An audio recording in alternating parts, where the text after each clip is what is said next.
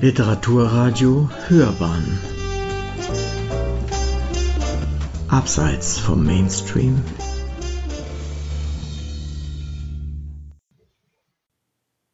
Literatur und Kritik Nach dem Krieg ist vor dem Krieg. Stopp. Evelyn Schlags in den Kriegen von Lydia Mischkulnik eine Schreibmaschine. Ziemlich altes Modell. Möglich, dass der Zar seine Briefe darauf geschrieben hat, liegt im Schnee, der sich über den Landstrich der Verwüstung breitet. Der Anblick des Relikts von Schriftkultur erfreut das Herz der Protagonisten, die auf ihrer Reise durch die untergegangene Zivilisation die Spuren des Krieges sonst nur finden.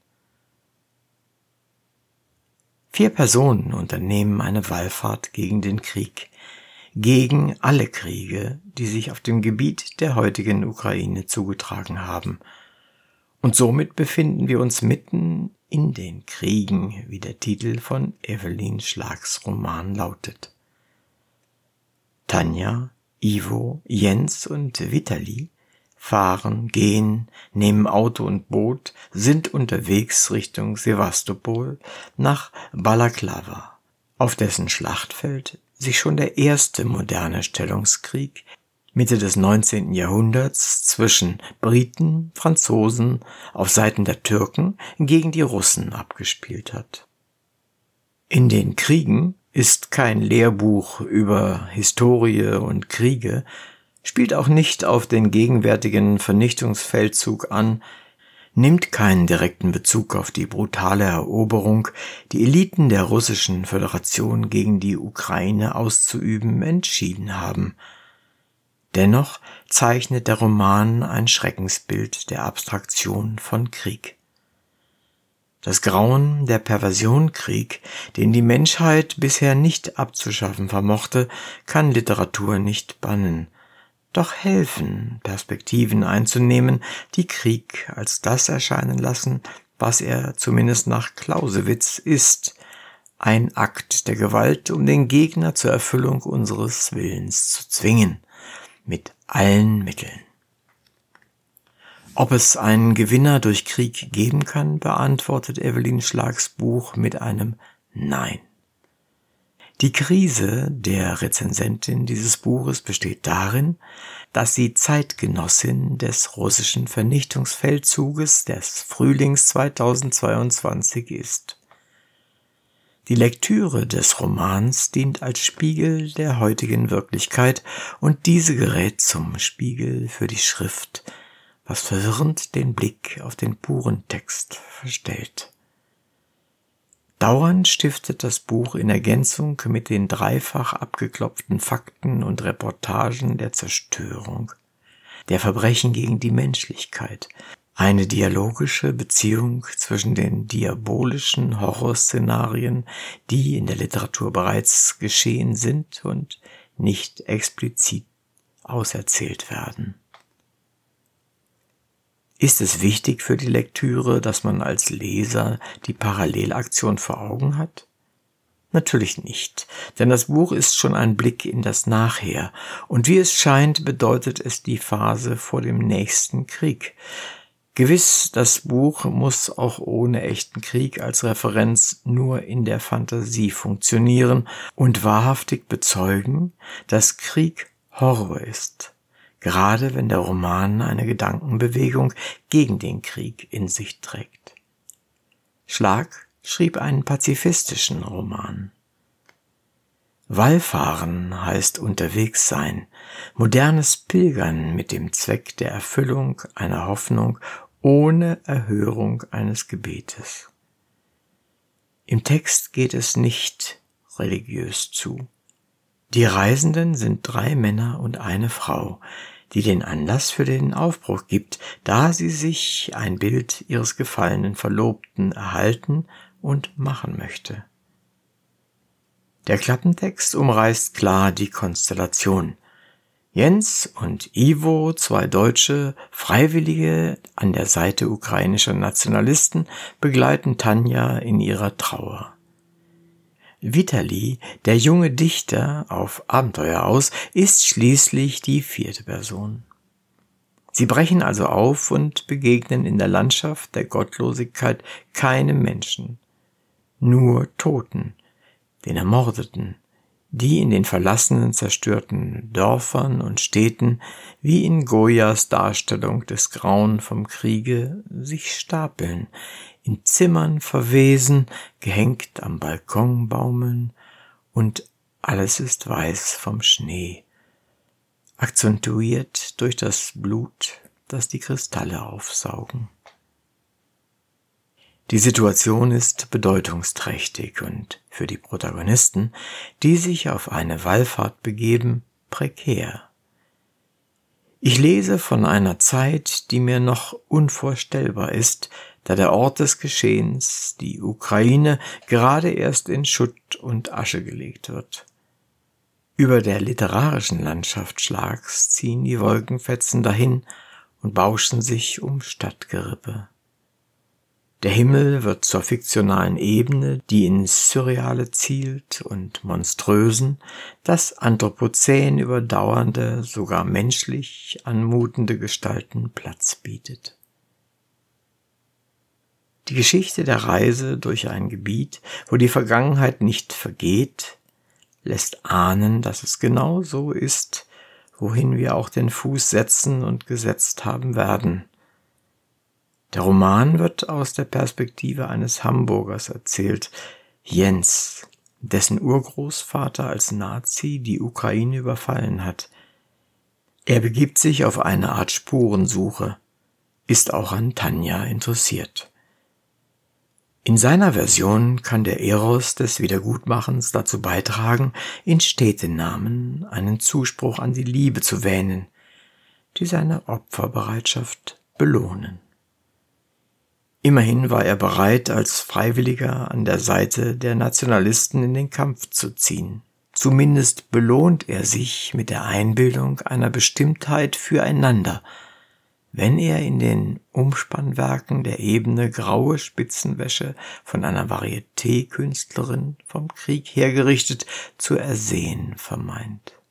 In der Verwüstung vermag er junge Frauen zu erkennen, die auf den Resten der Plakatwände optische Täuschungen erwecken. Schwarze Spitzendessous blonder Zopfträgerinnen. Ernüchtert stellt er fest, es handelt sich nur um Halluzinationen zwischen Säulen und Mauerstümpfen, toten Treppenhäusern und Eisengeländern. Die Vierergruppe versucht auf dem Weg zum Meer bestmöglich zu überwintern. Schnee liegt, blutgetränkte Schneedecken auf gefrorenen Wiesen, deren Eis bricht, taut, wieder gefriert. Das Warten, es quatscht unter den Füßen und es ist gefährlich auf dem Boden der Zerstörung, wo Rückzugsgefechte der Separatisten einen verschlucken können, wie der aufgeweichte Boden oder die Wolken. Man kann verschwinden, wie es mit Ivo am Ende des Romans auch geschieht. Worin liegt das pazifistische Programm dieses Romans, wie er es programmatisch verspricht? Vielleicht ist der Anspruch weder erfüllt noch behauptet, sondern nur eine Stimmung, die dem Leser die Möglichkeit gibt, nacherzählbare Inhalte zu suggerieren, um die es gar nicht geht. Viel eher soll man der Logik des Poetischen folgen, wie der sowjetische Filmer Andrei Tarkovsky es wollte, um den Traum und die Urzustände eines Bewusstseins zu reanimieren. Es ist ja nach dem Krieg bei Evelyn Schlag und es ist nichts mehr da als Schlachtfelder und das Menschenfleisch. Ein Staunen, eine Verwunderung, eine Resignation überzieht den Horrortrip der Vierergruppe, die sich benimmt, als zählten sie zur Personage eines absurden Theaterstücks. Was tut man in einer solchen Situation? Den Himmel wahrnehmen, den Dunst, die Wolken, das Wetter, mit Lakonik die Vorboten der Katastrophen bedenkend. Die Ironie findet sich im Sprachspiel und Schlussfolgerungen geben die Charakterfarbe ab zum Ton, in dem die Protagonisten sprechen. Was finden Sie auf der Halbinsel im Süden, wo nichts ist im Prinzip als ein Wellengang? Eine Welle, zwei Wellen, drei oder vier, eine Welle pro Meter? Ist das nicht mickrig? Ein Pars pro Toto. Schlag kommentiert das Teil fürs Ganze als geizigen Lebensausdruck. Sprachspiele finden in den Dialogen statt. Murmelvokale und Murmeltiersalbe werden verschränkt. Schon folgt die Konsequenz aus dem vermurmelten Vokal A, wenn das Wort Smartphone zum Smartphone mutiert, Smarttot und zum Todesphone wird. Normalität gibt es nicht mehr. In diesem ewigen Winter, der von einem Frühling kurz unterbrochen zu sein scheint. Die Länge der Jahreszeiten und deren Wechsel obliegen ohnehin der Wahrnehmung der erzählerischen Perspektive. Jens hat noch den Sinn für den unbedeutenden Apparat parat, wenn er seine Waschmaschine in Hamburg erinnert, die seine Jeans gerade schleudert, wie sich der Stoff ohne Gewalt hin und her wirft. Die Realität des Romans ist normaler, als man glaubt, bitter und surreal und schräg.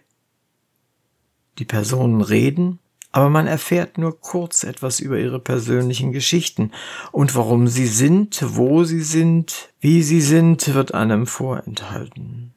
Man will mehr von ihnen spüren.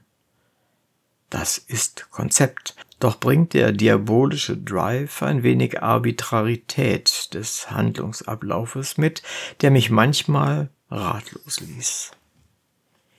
Ich mag das aber, weil die seltsame Gruppe etwas zu verhandeln scheint, was ich nicht verstehe.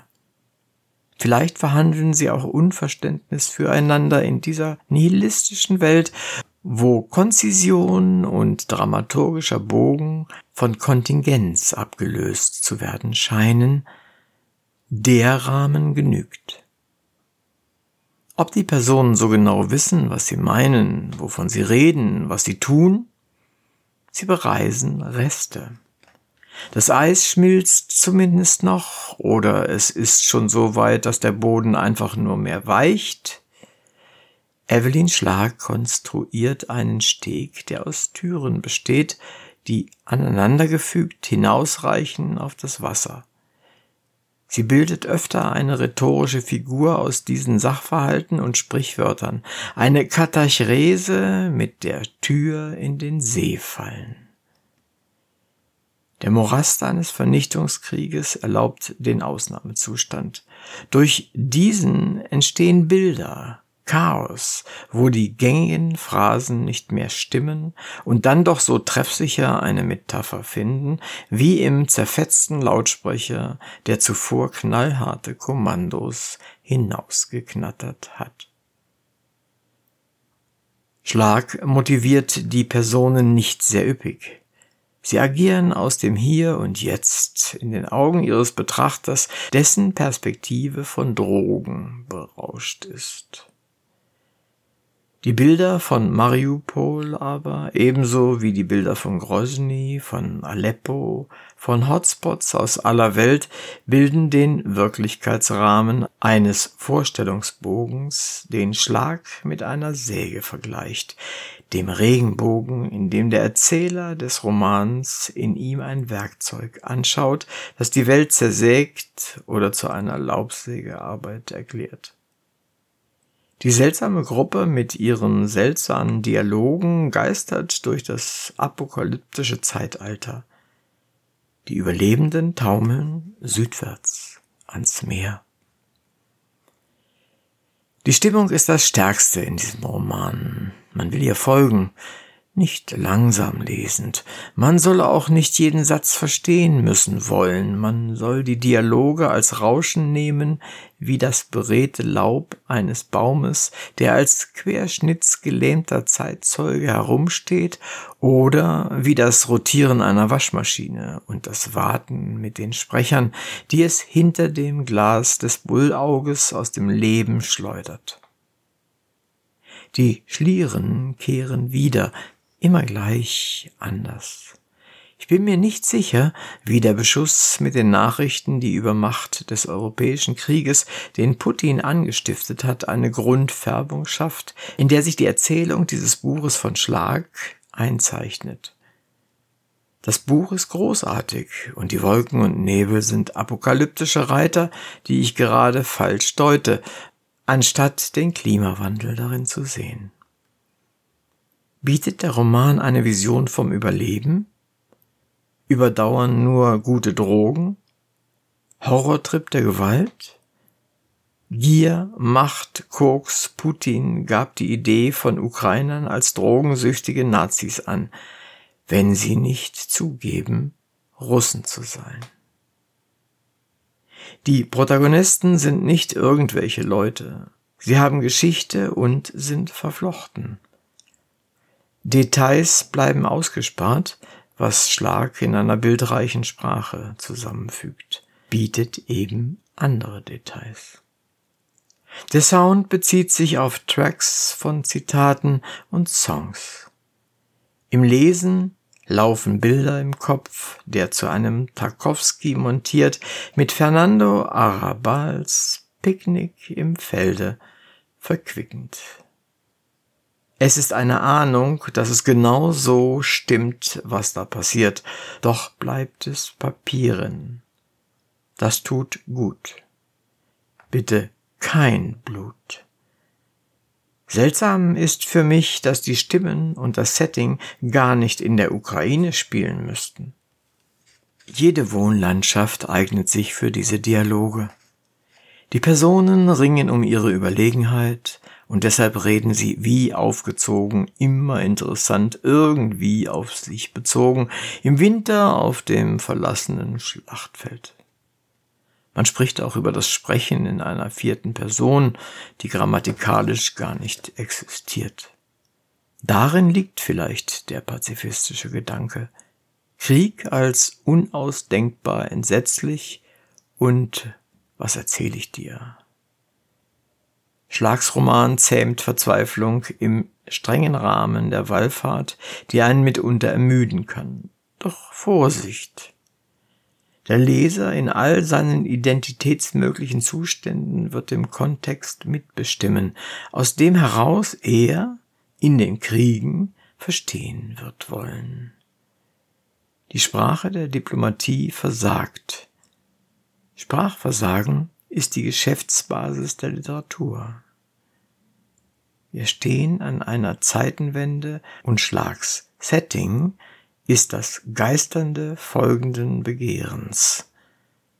Pazifistisch ist der Roman, weil er sagt, was von uns bleiben soll. Die seltsame Gruppe zieht eine Plastikflasche aus dem Wasser. Es handelt sich um eine Flaschenpost. Bei aller Ratlosigkeit jetzt auch noch eine Plastikflasche? Sie schließt an die Schreibmaschine an. Der Ich-Erzähler liest vor, quasi die Schrift einer vierten Person, die auf fettem Papier ihre Botschaft festhielt, an wen auch immer. Hier ist sie aus dem Buch von Evelyn Schlag. In den Kriegen.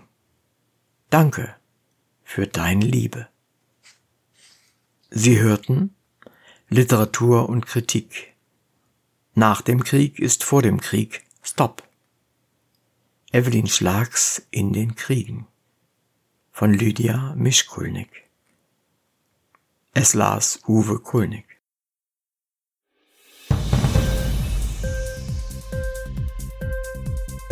Hat dir die Sendung gefallen? Literatur pur, ja, das sind wir natürlich auch als Podcast. Hier kannst du unsere Podcasts hören.